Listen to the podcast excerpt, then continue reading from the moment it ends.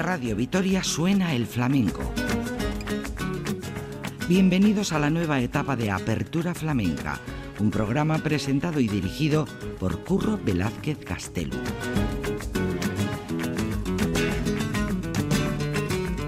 Flamencoa, herriaren encanta.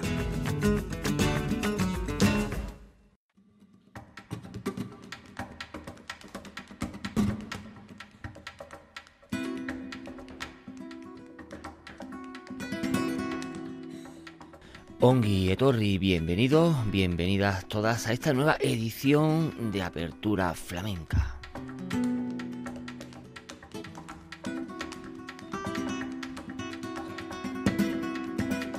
En esta nueva edición, en la segunda parte de este, esta entrevista a Tomás de Perrate, esta entrevista que tanto ha dado que sí y que veíamos desde Apertura Flamenca, pues eh, repartirlo en dos tomos, en dos eh, programas en sí, para que así disfruten de la sabiduría, de la filosofía, del arte, de la enjundia de Perrate, Tomás de Perrate.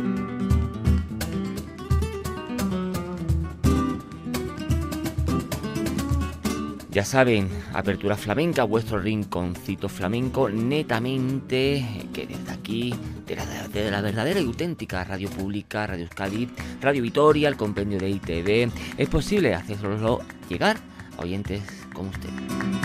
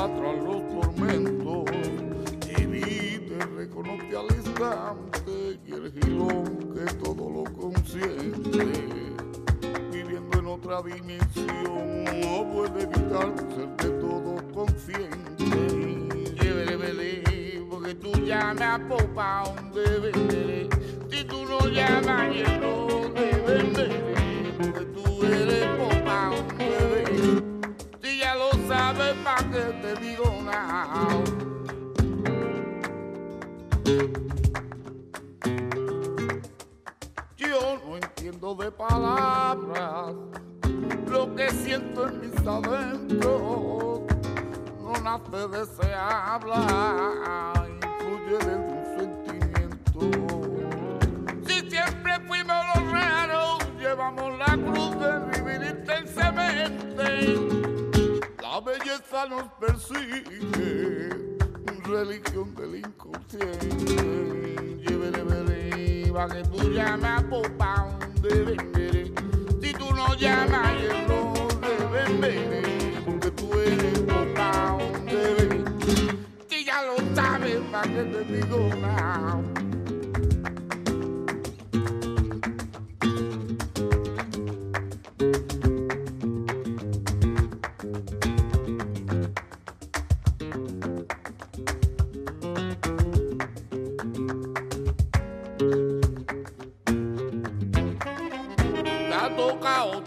falta tocado experimento. Que lo demás pasa fatiga son tu alimento. Y te tocado, que te tocado, que te tocado. Y que de ti depende lo que de aquí para adelante. Te tocado, que te tocado, que te tocado. Oye, oye, oye, que tú llamas por de venir. Si tú no llamas.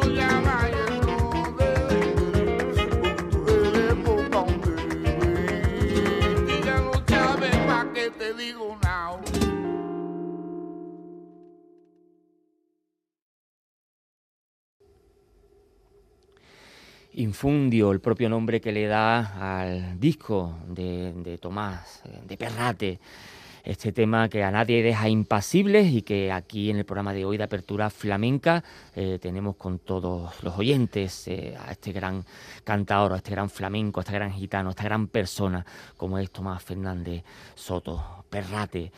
Hoy en día la evolución del flamenco hemos hablado en ello hasta la saciedad, eh, tiene necesidad de explorar nuevas vicisitudes. Y, hay diferentes artistas donde proponen eh, esas nuevas fórmulas y esas nuevas vicisitudes.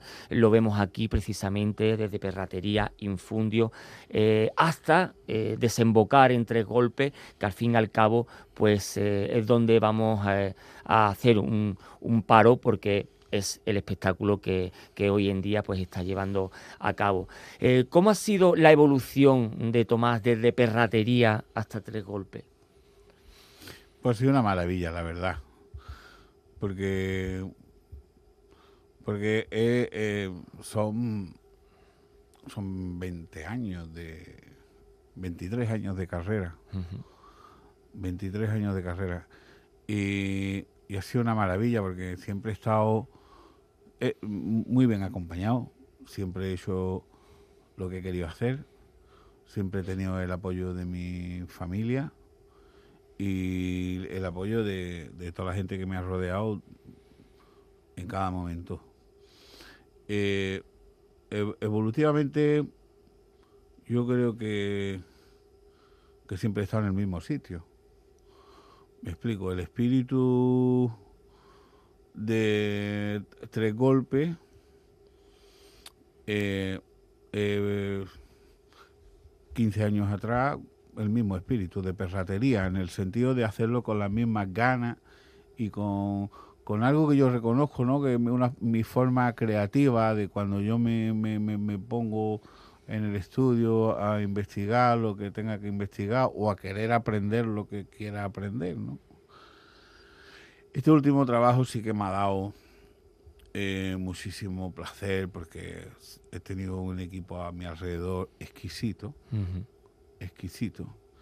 Y el motivo o la argumentación, digamos, de, Tres Golpes eh, es una maravilla porque yo quería saber de los orígenes de qué había antes, qué había antes de, qué había antes del cante. O dónde se inspiraba el cante también, ¿no? Sí.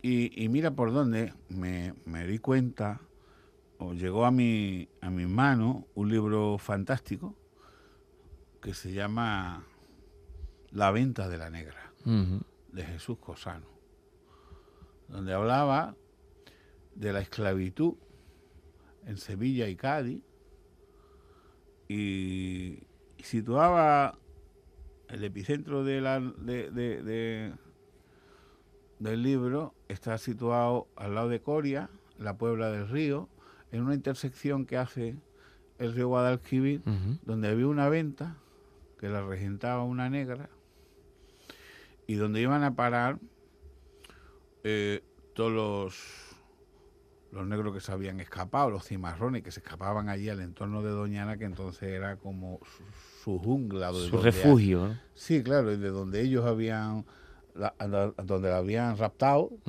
pero allí eh, había ya eh, maleza, agua y animales con los que alimentarse.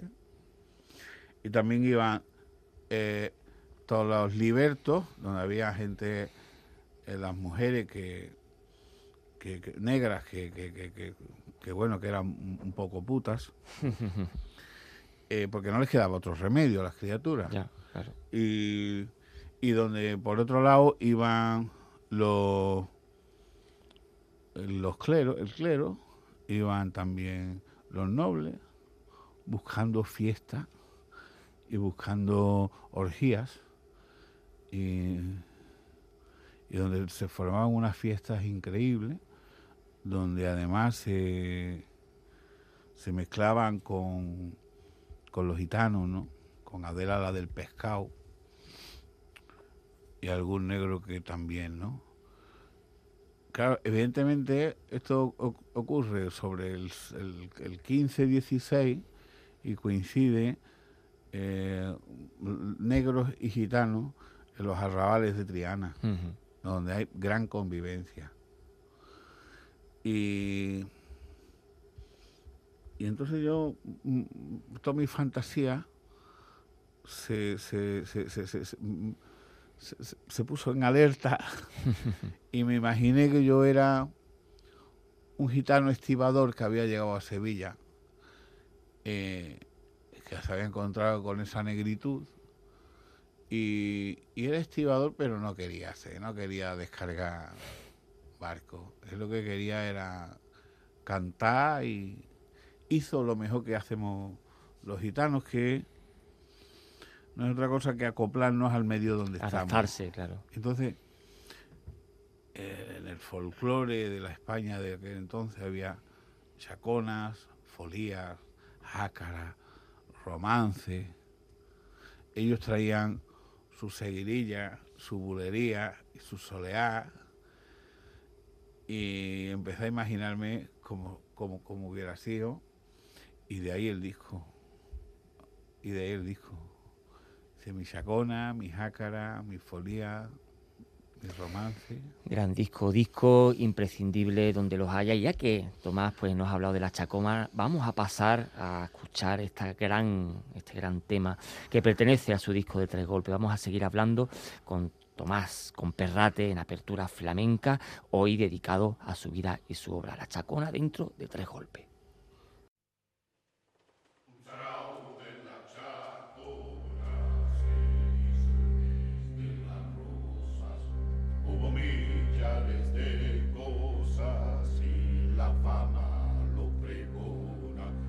la vida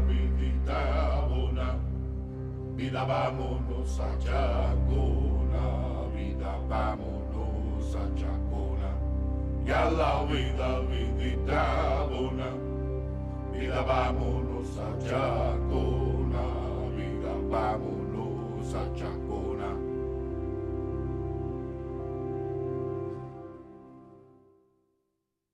Porque que su almada se hizo un bravo sarao, bailaron y cantaron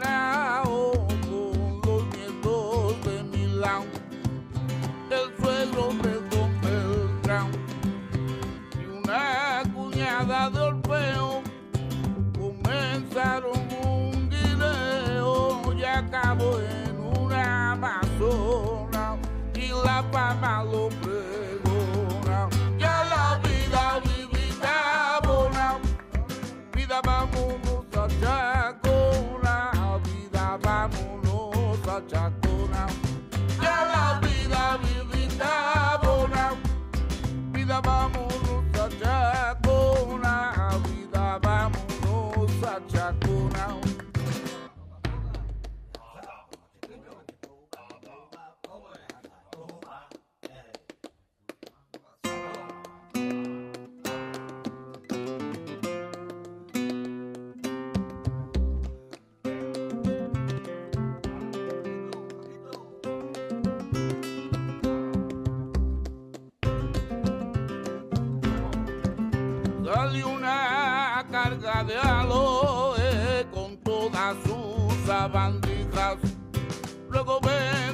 alelijas, salió la grulla en un pie.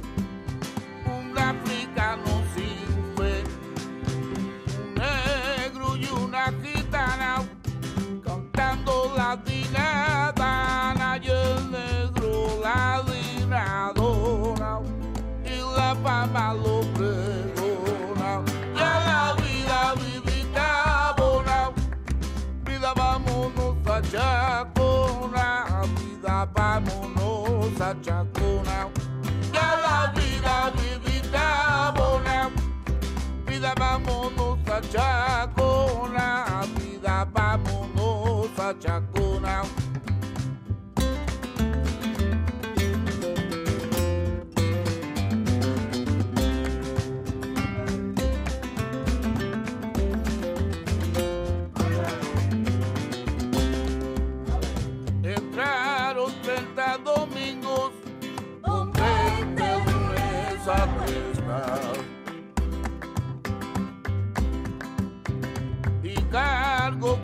con esas cestas un año dando respingos. Juana contigo domingo salió las bragas enjutas y más de 40 putas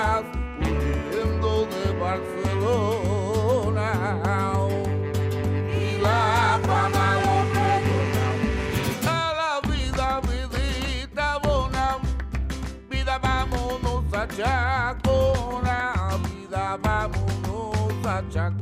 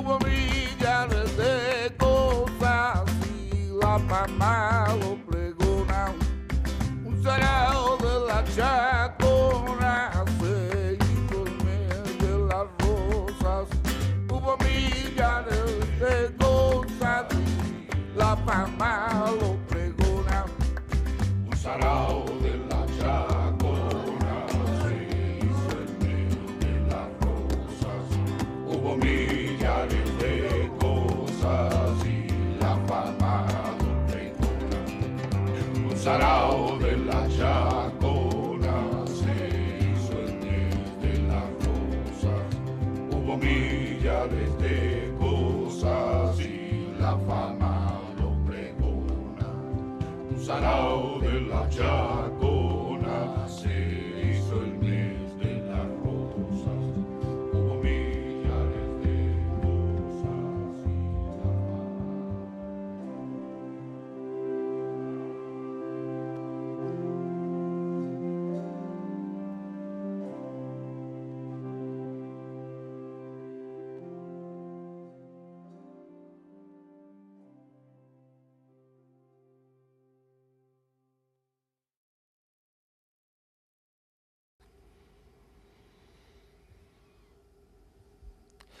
Una chacona que lo ha llevado al territorio, Perrate, una chacona con sello indiscutible de, de Perrate, donde los haya, donde ha sabido de alguna manera de preservar esas fórmulas atávicas, pero también eh, conservar esa mm, gitanidad que también Perrate sabe sacar de su propio, de su propia alma.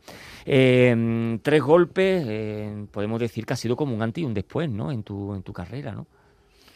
Sí, a nivel mediático sí, porque eh, ha sido un poco revolucionario en el sentido de, de que, bueno, la mayoría de los críticos mm, flamencos y no flamencos sobre todo, eh, está, os, os- os- os- os han encantado con el trabajo, eh, también con el trabajo de Refri, que Raúl Refri lo produjo, y, y bueno, y, y bajo la dirección artística de Pedro G. Romero, con el que siempre he- trabajado y he colaborado con él desde, bueno, yo con él y él conmigo, desde 2010 estamos haciendo cosas juntos. Eh, y evidentemente esto siempre te da un gran empujón, ¿no? Pero bueno, lo, yo creo que lo bueno está por venir. Eso no cabe la menor duda.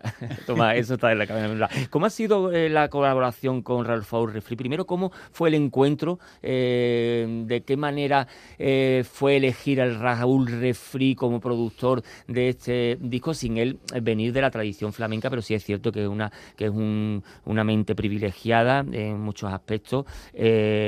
Lo teníamos, bueno, pues en su, los discos Los Ángeles con Rosalía, que nos había dado un poquito, bueno, pues esa introducción, eh, esa manera de entrar en el flamenco eh, por, la, por esa puerta, ¿no? Como fue con la Rosalía. Pero ¿y cómo fue esa colaboración y cómo fue el encuentro y de qué manera?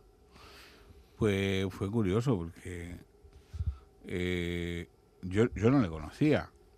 Fue, fue un... Me lo recomendó Pedro G. Romero y me lo recomendó mi manager de, de Cisco Casado y, y yo no le conocía. Evidentemente yo me había me había hecho mi maqueta en casa me autoproduje. eh, yo, en mi maqueta, yo tocaba el bajo, tocaba la guitarra, me, me tocaba las Un hombre del Renacimiento. Sí, sí.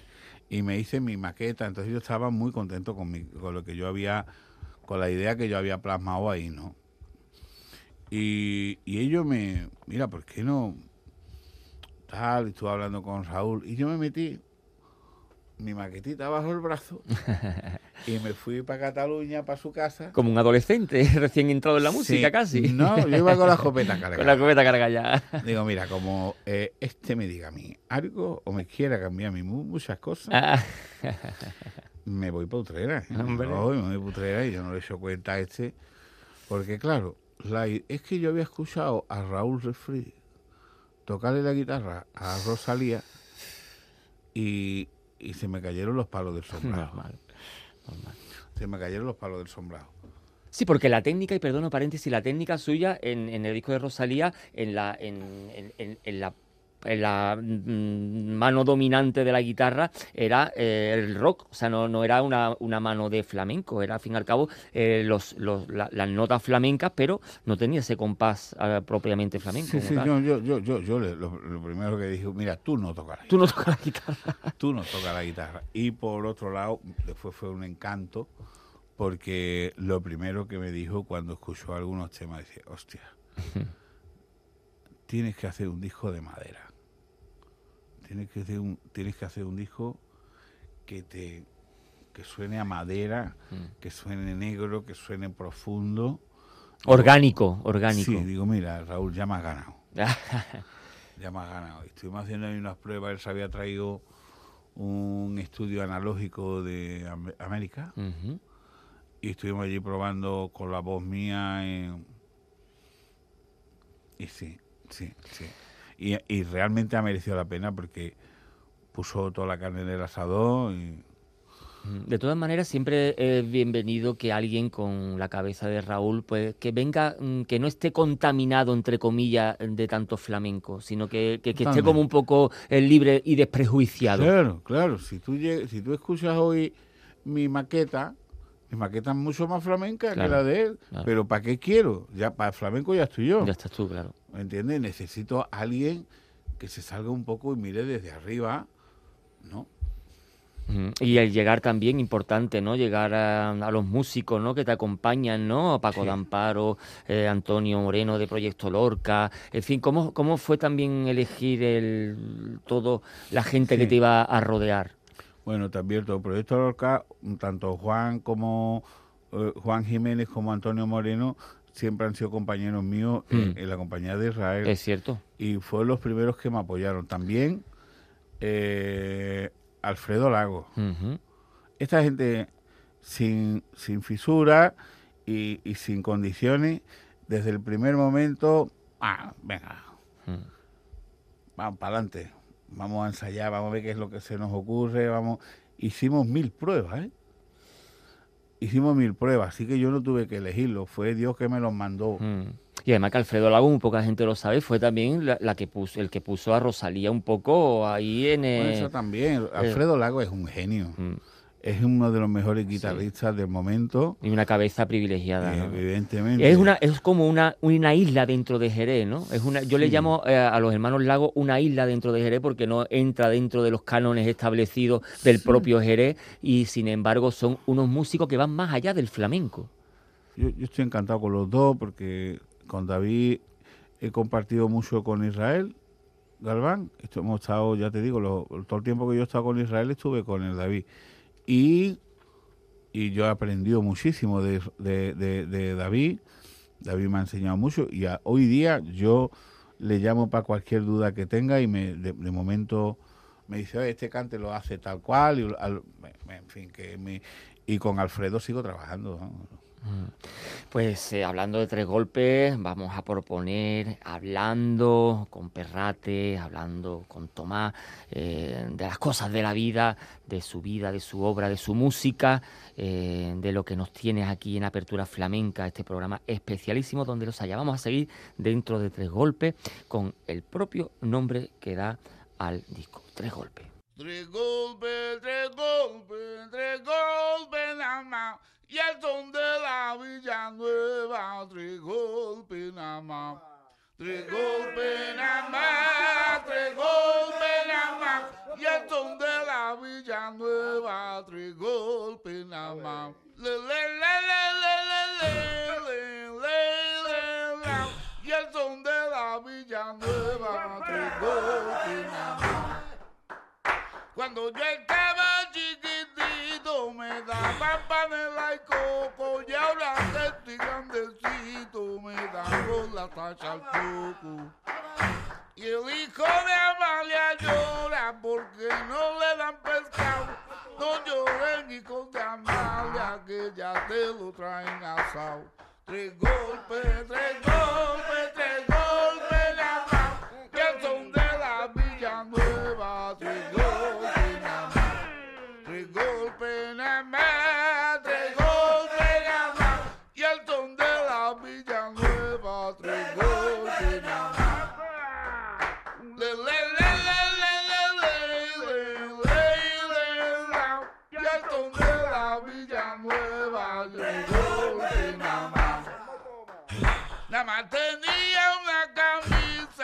solito pantalón. No le causa admiración. Su sombrero era la brisa. Cuando yo estaba chiquitito me daban panela y queso. Y ahora que estoy grande con un rojo teso. Tres golpes, tres golpes, tres golpes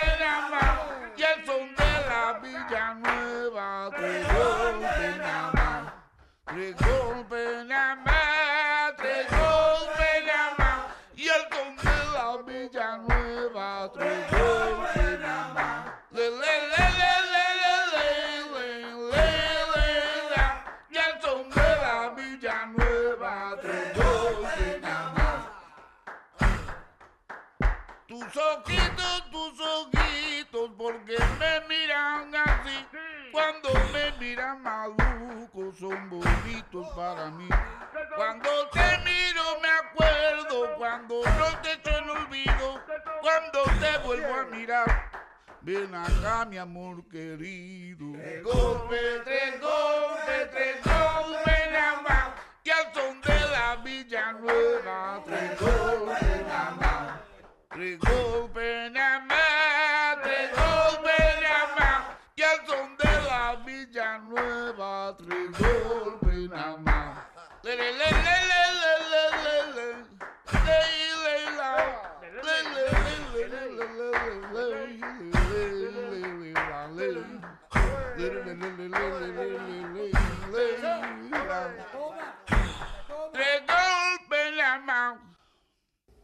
Tres golpes, una maravilla. eh, una maravilla de disco, un compendio con un hilo conductor, eh, donde desde nuestro punto de vista de aquí de Apertura Flamenca siempre apostamos por esas obras, ¿no? Donde hay eh, un leitmotiv, donde hay una forma de ser, una forma de actuar, una manera de enfrentarse, el porqué, con un trasfondo que es muy importante. Y Tres Golpes lo tiene, ese hilo conductor eh, que nos ha contado eh, Tomás de Perrate.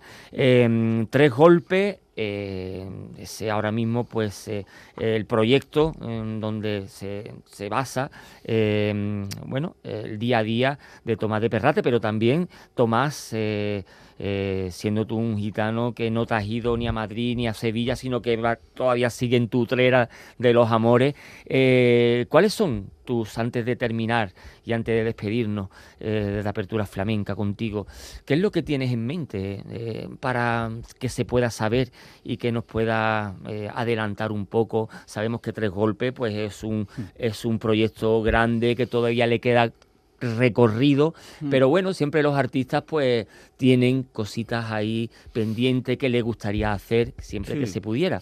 Pues mira, me- me- me- sí, tienes razón. Me gustaría abordar una época posterior. Ha- Hay algo que, que, que, que- que defiende Faustino y que a mí me fascina, Faustino Núñez, y que a mí me fascina y es eh, precisamente la, la influencia que va a tener todo eh, el ambiente americano, ¿no? De, después del descubrimiento hasta el hasta 1800 más o menos donde hay fandangos donde hay eh, peteneras y donde hay una serie de cantes que, que él afirma que son lo- lo- los, los- los principios básicos. ¿eh? Me gustaría abordar un poco eso y sobre todo, sobre todo también me gustaría abordar el periodo de después, del que aún no tengo conocimiento. Eh, del periodo transitorio entre la decadencia de la influencia americana y el comienzo del cante tal como lo conocemos. Muy interesante, Tomás, muy Eh, interesante. Y yo estuve hablando el otro día con mis asesores y con mi, mi director artístico y parece un tema bastante interesante que sí que es verdad que es un poco más complejo porque hay menos datos, pero pero pero bueno, mm, ¿sabes qué pasa? Que cuando te metes en un en, en un estudio de este tipo se nace Sí. reforzadísimo, sale reforzadísimo y aprende una cantidad de cosas y una Mm. cantidad de personajes Mm. que merece la pena de, de- de asomar la cabeza, de ¿verdad? Asomar la cabeza, claro, por Dios. claro, Claro sí. Sí, al fin y al cabo un artista global, como podemos decir que es Tomás de Perrate. Tomás eh, es un artista que va más allá del flamenco, que se interesa por la historia, que son obras como el del Tres Golpes, que va a quedar para la historia, para la historia del flamenco, sin lugar a dudas, donde generaciones venideras van a echar mano de Tres Golpes para escuchar lo que fue el protoflamenco, el preflamenco y toda aquella eh, zona oscura del flamenco que no teníamos tanta constancia y que sin embargo aquí pues Tomás de Perrate ha dado eh, el puño en la mesa y ha dicho aquí tenemos que centrarnos y con sus nuevos con sus nuevas eh, nuevas vicisitudes dentro de la música peninsular de la península de la Iberia de las influencias de la negritud de la flamenquería de la de la manera de entender pues todo todo esto. Tomás eh, podemos quedarnos contigo aquí pues como tres o cuatro programas Pues yo también me quedaba, ¿eh? Hacemos aquí una, una barbacoita y nos quedamos candelita, una una candelita, que ahora en esta época pega mucho.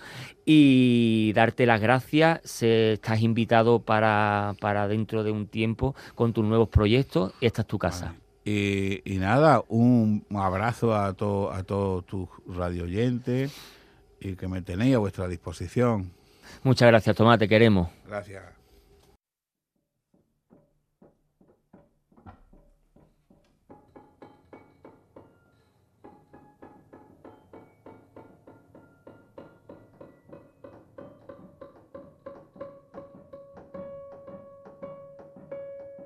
Yo soy la locura, la que sola infundo placer, placer y dulzura y contento el mundo. Placer, placer y dulzura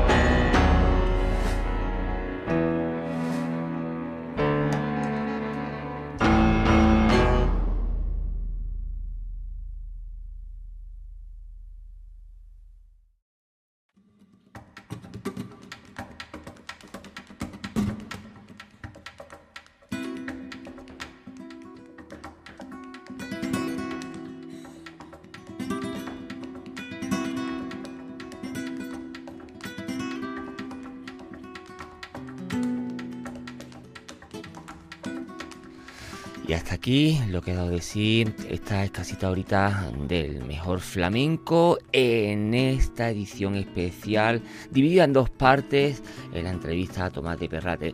Hemos visto desde aquí, desde Apertura Flamenca, lo imprescindible de haber hecho eh, toda eh, la toma de entrevistas, eh, de no quitar ni un ápice de esta valiosa entrevista, la voz, las palabras la música de Tomás de Perrate, su forma de ver la vida, el arte, su manera de, andar por este mundo. Este gitano de Utrera, de la apertura flamenca, la segunda parte de la entrevista de Perrate.